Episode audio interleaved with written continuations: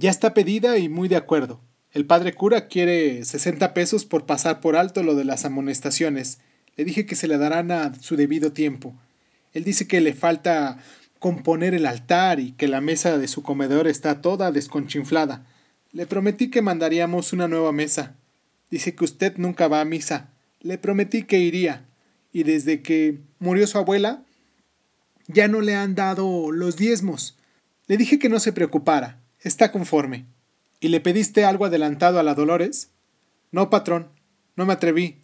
Esa es la verdad. Estaba tan contenta que no quise estropearle su entusiasmo. Eres un niño. Vaya. ¿Yo un niño? Con mis 55 años encima.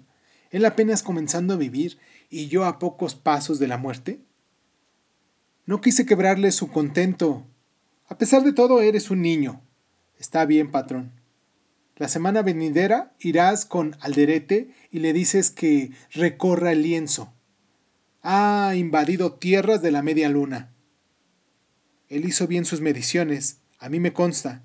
Pues dile que se equivocó, que estuvo mal calculado, derrumbar sus lienzos si es preciso. ¿Y las leyes? ¿Cuáles leyes, Fulgor? La ley de ahora en adelante la vamos a hacer nosotros. ¿Tienes trabajando en la media luna algún atravesado? Sí, hay uno que otro. Pues mándalos en comisión con Alderete. Le levantas un acta acusándolo de usufruto o de lo que a ti se te ocurra. Y recuérdale que Lucas Páramo ya murió, que conmigo hay que hacer nuevos tratos. El cielo era todavía azul.